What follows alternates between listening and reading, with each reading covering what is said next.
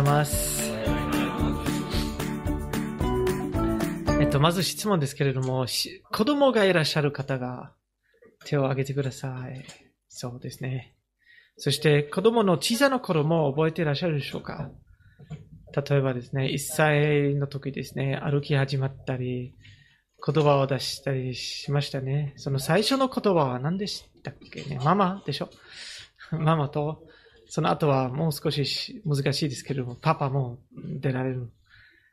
その後の言葉は、覚えていらっしゃるでしょうか、うん、多分難しいね。その3番、4番目の言葉とか、車か、ボールか、何か欲しいとか。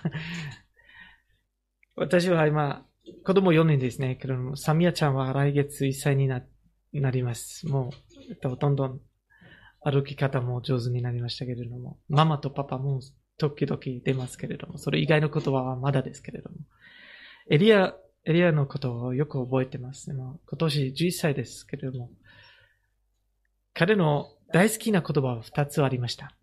小さい頃。2歳、まあ3歳までの、の頃ですね。一つ目は、nine。それはドイツ語の、いいえ。ま、まだいや。という意味ですね。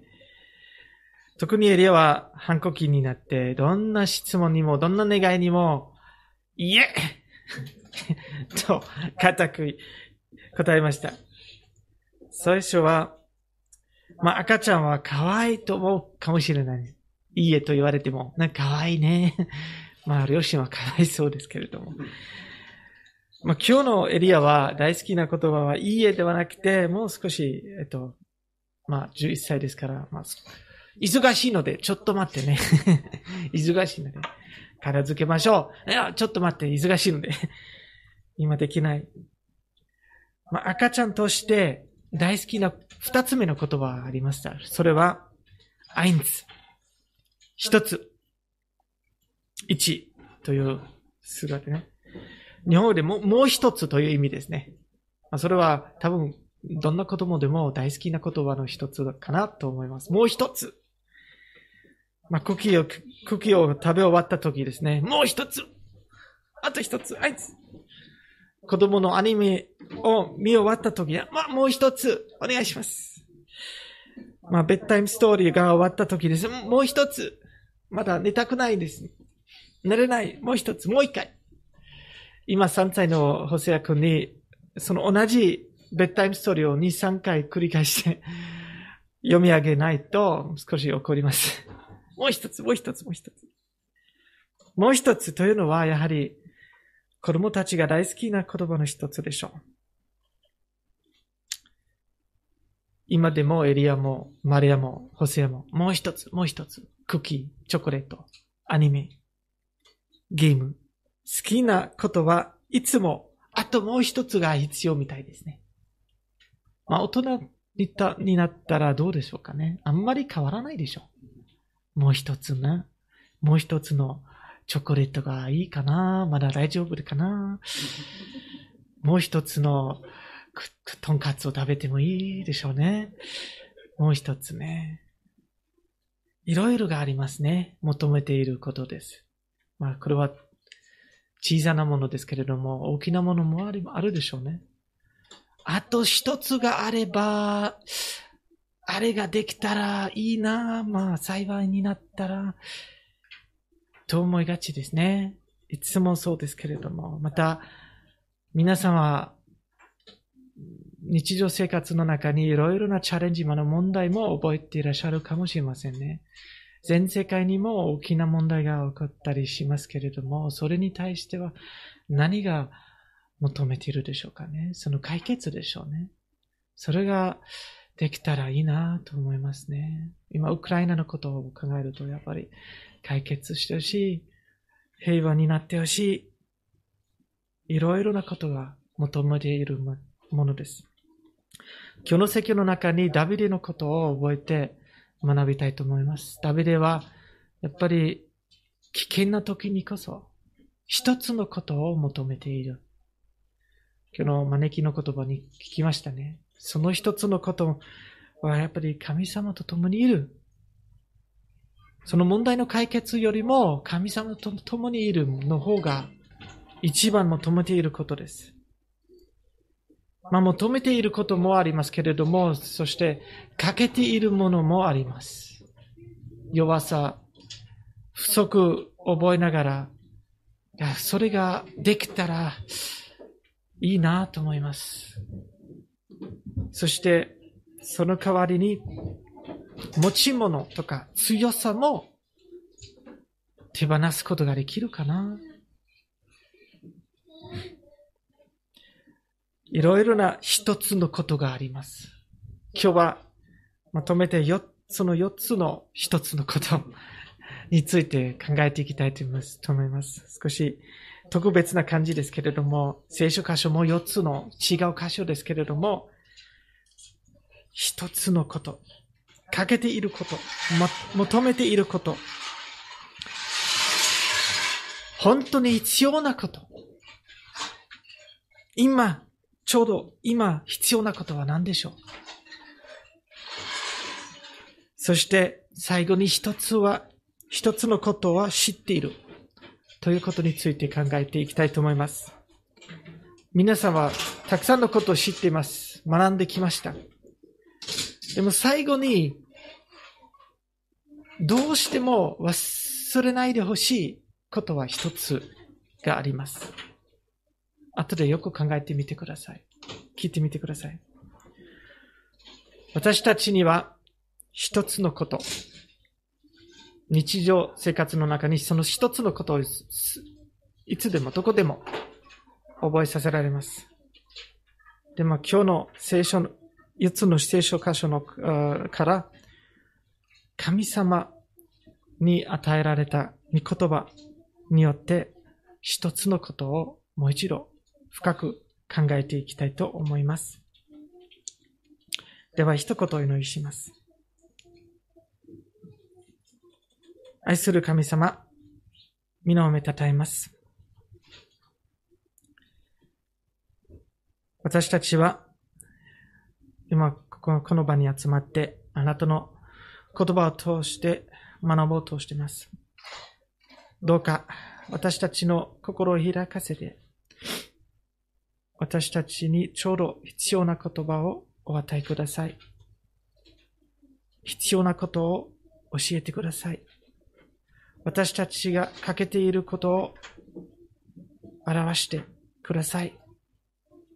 今どうしても必要なことを教えて、私たちが一番求めているべき、求めるべきことを教えてください。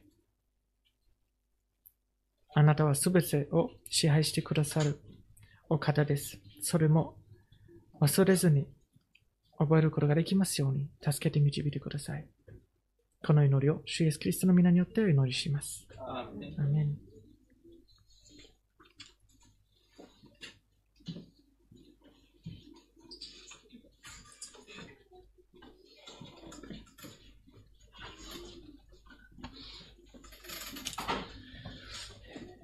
聖書朗読をいたします。本日の朗読箇所は3箇所ございますので、えー、連続で、えー、読み、えー、お読みいたします。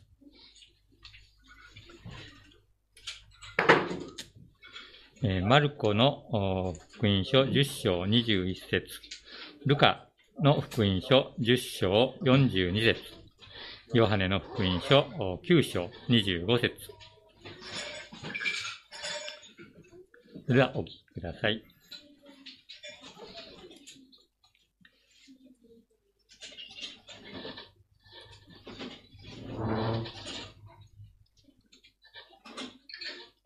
イエスは彼を見つめて、慈しん、慈しんで言われた。あなたに欠けていることが一つあります。かえってあなたが持っているものをすべて売り払い、貧しい人をに与えなさい。そうすれば、あなたは天に宝を積むことになります。その上で私に従ってきなさい。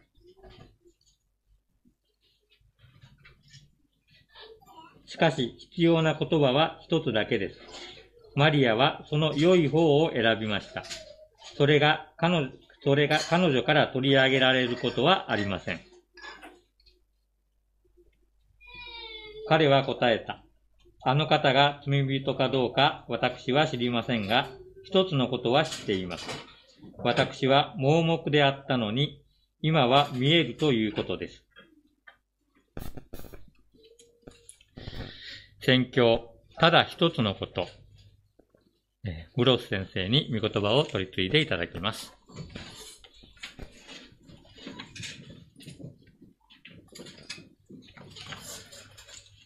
そうですね。今この4、4つの短い箇所を聞きましたね。少し 聖書を飛んできましたけれども。やっぱり特別な形でこの4つの箇所を選んで、ただ一つのことについて学んでいきたいと思います。なぜかというと、私たちは誰でも何かを求めているでしょう。何かを求めているものがある。そして皆さんはかけていることがあると思います。私たちは皆同じです。そしてどうしても必要なことは一つだけです。についても考えていきたいと思います。そして一つのことは知っている。それは最後のポイントですけれども、それは一番忘れないでおきたいことが一つその一つのことです。では、最初のポイント。求めているものは一つのことです。について考えていきたいと思います。それは詩編27編4節に書いてありますね。まあ、イスラエルの王サウルが神様に命じられたことを守られなかったかので、サウルの代わりに神様はご自分の心にかなう人を王に任命されました。それはダビデですね。それでサオルは自分の権力を守ろうと思って、誰でも誰でもに対しても疑い深くなって短期になりました。特にある若い勇士ダビデに対して、サウルは彼を殺そうとするほど憎みました。ダビデはそれを聞いて、サウルから逃げて、アラノの中に身を隠しました。本当に危険な時期でした。ダビデはアラノの中で隠れている間に、次の歌を作りました。これは、詩編27編になりました。そこから1節から5節までお読みしたいと思います。詩編27編1節から5節です。ダビデは荒野の中に隠れたている間に作られたものです。主は私の光、私の救い。誰を私は恐れない。恐れよう。主は私の命の鳥で、誰を私は怖がろう。私の肉を食らおうと悪を行う者が私に襲いかかったとき、崩れ落ちた落ちたのは私の力を、力を者、私の敵であった。たとえ私に対して陣営が張られても、私の心は恐れない。たとえ私に対して戦いが起こっても、それにも私は動じない。一つのことを私は主に願った。それを私は求めている。私の命の日の限り、主の家に住むことを。主の麗しさに目を注ぎ、その宮で思いを巡らすために。それは主が苦しみの日に私を隠れ場に隠し、その幕屋の密かなところに私をかくまい、岩の上に私を上げてくださるからです。それの中で、ダビデの一番大きな望みが、この4節前半に書かれています。一つのことを私は主に願った。それを私は求めている。私の命の日の限り、主の家に住むこと。彼が求めているものは一つのこと。すなわち神様の家に住むということです。何かあの、サウルとの喧嘩をから守るとか、その問題を解決とか、ではなく、その一つのことは違いますね。彼が求めているものは、神様の家に住むということでした。まあ、エルサレムの宮はまだできていなかったので、出エジプトの時代に作られた幕屋が神様の家として見られました。しかし、神様の家に住むということは、実際にその幕屋の中に住むことではなく、むしろ自分の命の日の限り神様の家に住むことということは、神様のおられるところを離れないという意味です。ずっと神様のおられるところに行きたいという意味です。ダビデの一番大きな望みとは、神様のおられるところを離れないということなのです。なぜかというと、神様のおられるところとは、救いのところ、光、また命の砦、すなわち命の避難所だからです。神様の家は避難所ですが、さらにダビデは何のために神様の家に住むことを求めているのでしょうかそれは4節後半に書かれています。主の浦和しさに目を注ぎ、その宮で思いを巡らすために。実は神様の浦和しさ、神様自身の実際に見ると、人間は生きることができません。けれども、神様の啓示によって神様の見業、または正義と見恵みや見合いの麗しさを味わうことができます。例えばですね、生産式において、神様はその素晴らしい憐れみを、憐れみや見合いを表してくださいます。実際に味わうことができます。神様のおられるところは恐れのいらないところですから、恐れの原因から目を離すことができます。私たち人間は問題を中心するがちものですね。問題について考えて考え続いて考えているものですけれども、やっぱり平安、平和のところ、避難所に行くと、どんどん神様のことを覚えることができし、その問題のことはどんどん小さくなります。逆に神様のことはどんどん大きくなります。ですから、神様のおられるところに行って、そこで神様のことについて覚えていきましょう。神様の裏わしさに向けて、神様に対する思いにふけることになります。現在、神様のおられるところはどこでしょうか？宮ですか？教会ですか？実はそれは建物ではないでしょう。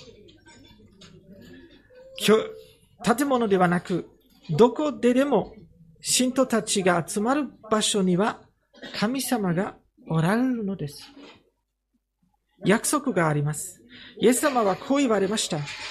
マタイの福音書18章20節です。二人か三人が私の名において集まっているところには私もその中にいるのです。ま、この礼拝などの集会においてこそ私たちはすべての恐れを神様の御手にお委ねして神様の裏裏わしさに向けて神様に関する思いにふけることができます。二人三人でさえも、そうです。皆様は恐れるとき、怖がるときに何を求めていらっしゃるでしょうか？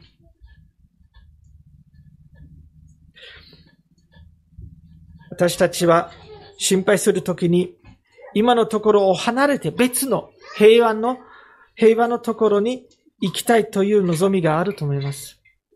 なんかハワイなんかいい場所ですけどね。現状の問題を離れて別の環境を作ってそこに少し楽になりますけれども、また戻ってきたらまたバーン。神様のところはそういうところではないでしょう。神様のところに行って、すべてを手放すことができます。すべてを神様に任せることができます。神様の御手の中に委ねることができます。皆様は、怖がるとき、恐れるとき何を求めていらっしゃるでしょうか？一つのことをお勧めします。ダビデと同じように主の家に住むこと。すなわち、神様のおられるところを離れないこと。それは一番に求めていきましょう。では二番です。かけていることは一つあります。私たちが自分の弱さとか、恐れとか、悲しみとか、不足などを神様の御手に委ねることができるのは素晴らしい特権だと思います。しかし、それだけではなくて、私たちの強さも、勇気も、喜び、持ち物すべてを神様の御手に委ねるべきではないでしょうか。私たち一切には神様のものだからです。ある日、若い男性がイエス様の身元に来て尋ねました。永遠の命を受け継ぐためには何をしたらよいでしょうかそしてマルコ10章18節から22節までお読みします。イエスは彼に言われた。今しめはあなたも知っているはずです。殺してはならない。堪忍してはならない。盗んではならない。偽りの証言をしてはならない。騙し取ってはならない。あなたの父と母を敬い。その人はイエスに言った。先生、私は少年の頃から、それらすべてを守ってきました。すごいでしょ？立派な方です。イエスは彼を見つめ、慈しんで言われた。あなたに欠けていることが一つあります。帰って、あなたが持っているものをすべて売り払い、貧しい人たちに与えなさい。そうすれば、あなたは天に宝を持つことになります。その上で、私に従ってきなさい。すると、彼は、その言葉に顔を曇らせ、悲しみながら立ち去った。多くの財産を持っていたからである。あなたに欠けていることが一つあります。もしかすると私たちも欠けていることがあるかもしれません。手放せないことがあるのかと反省してみましょう。あの若い男性の場合は、手放せないものは多くの財産でした。私たちの場合には何でしょうか？どんなものに心を寄せていらっしゃるのでしょうか？持ち物とか、望むとここととか、あの夢とか、いろいろなことがあるかもしれません。ですから私たちは改めて反省し、一切のことを神様の御手に委ねることができるように、手放すことができるように祈りましょう。3番は、必要なことは一つです。一つだけです。ある日、マータとマリアという姉妹たちは特別な来客を迎えました。イエス様が来られました。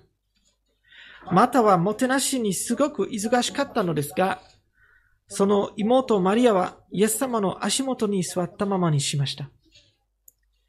それで、マタはイエス様のもとに行って文句言いました。まあ、それも絶対のことですけれども、やっぱり来客に行って文句言っちゃダメでしょ？でもマタはすごく怒ってました。そしてイエス様のところに来て、こう言いました。ルカ10章、40節から42節までです。主よ、私の姉妹が私だけにももてなす、もてなしをさせているのを何とも思いにならないのですか？私の手伝いをするようにおっしゃってください。そして、主は答えられた。やっぱり本当に優しいイエス様ですね。またまた。あなたはいろいろなことを思い患って心を乱しています。しかし、必要なことは一つだけです。必要なことは一つだけです。マリアはその良い方を選びました。それが彼女から取り上げられることはありません。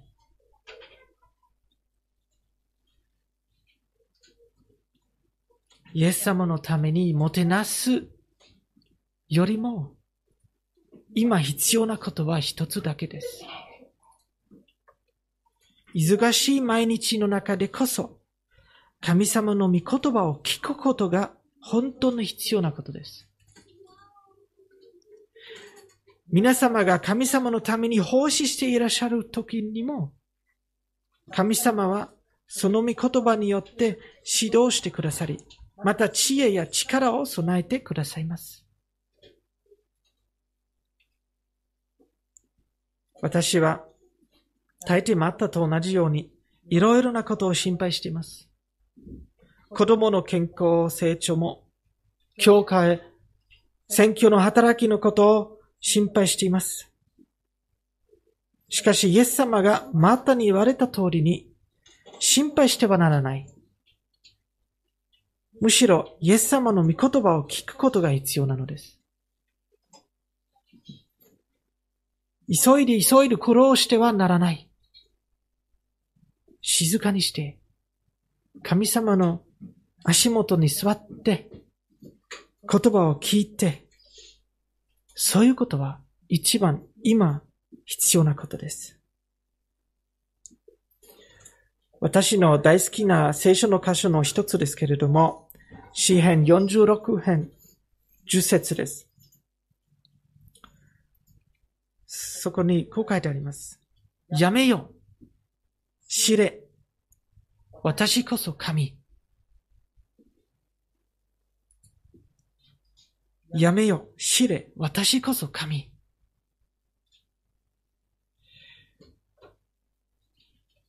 他の、まあ、ドイツ語に訳すと、知れよりも静まれと書いてあります。静まれ、知れ、静まれ、やめよ。やはり私たちは忙しくて、時間や用事に追われている時にこそ、必要なことは一つだけです。今やっていることをやんで、静まれ、そして知れ。私こそ神。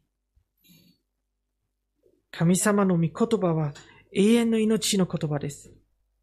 その、その御言葉を聞いて神様が全てを支配してくださることを、全能の神様であることを改めて確かめましょう。覚えておきましょう。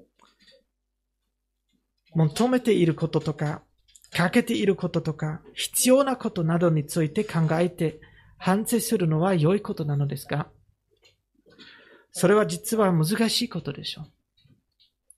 私たちは財政を尽くしても結局失敗したことが少なくないでしょう。そして失敗するとき、ただ一つのことを忘れずに覚えていただきたいと思います。それは神様についての事実です。最後のポイントです。一つのことを、一つのことは知っている。もしかすると、現状の解決とか、将来など全ては不明かもしれませんが、私たちはただ一つの事実を確かに知って守ろうと思います。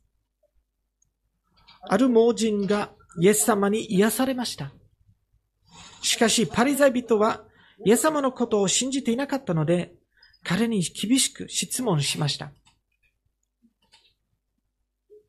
そして最後に癒された盲人はパリサイ人にこう答えていました。ヨハネ9章ヨハネの福音書9章25節です。あの方、つまりイエス様ですね。あの方が罪人かどうか、私は知りませんが、そういう判断はお任せします。一つのことは知っています。私は盲目であったのに、今は見えるということです。一つのことは知っています。私は盲目であったのに、今は見えるということです。素晴らしい証だと思います。どんな反論反論でも、どんな疑いが起こっても、私たちもこのただ一つのことを知っていこうと思います。この盲人と同じように、私たちもイエス様を信じていなかったとき、この神様の真実が見えませんでした。けれども、イエス様の見恵みによって癒されて、見えるようになりました。イエス様は私たちのすべての罪を負って十字架で死んでくださいました。三日目に死に打ち勝って復活しました。そして永遠の命を与えてくださいました。ですから、どんな反論や疑いが起こっても、神様は私たちがイエス様の救いによって永遠の希望を持つようにしてくださいます。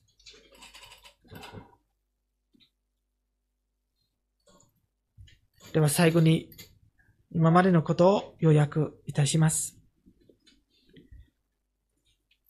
皆様は何を求めているでしょうか？私はダビデと一緒に一つのことをお勧めします。神様のおられるところを離れないで、神様の裏わしさに目を注ぎ、ということはいいかがでしょうか？皆様に何かかけていることがあるでしょうか？改めて一切のこと、つまり弱さも強さも不足も豊富も一切を神様の御手に委ねてみませんか？皆様は忙しい時にこそ、ただ一つの優先される必要なことを忘れないでください。神様の御言葉を聞くことが本当に必要なことです。最後に、皆様がイエス様に救われたことを知って、その知識を毎日の希望として守っていけるように願っております。この4つのことを覚えていただければと思います。お祈りします。恵み深い天の僧様、皆をめたたえます。私たちは、あなたの御手にあるものとして生きる、生きます。どうか毎日毎日あなたの素晴らしさ、あなたの、あなたの素晴らしい見業を表してくださいますようにお願いいたします。私たちが忙しい時にこそあなたの御言葉を聞かせて、あなたの素晴らしさを覚えらせてくださいますようにお願いいたします。どうか私たちがすべてをあなたの御手に委ねることができますように助けて導いてください。なかなか手放せないことはあれば、どうぞ示してください。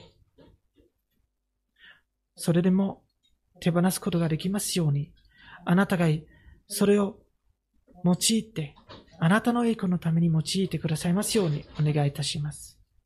弱さでも強さでも、すべてがあなたの栄光のために用いてください。最後に、あなたがどんなに素晴らしいお方で、全能の力を持ちの方であることを一切に忘れないで歩むことができますように、助けて導いてください。この祈りを、主イエスキリストの皆によってお祈りいたします。アーメン。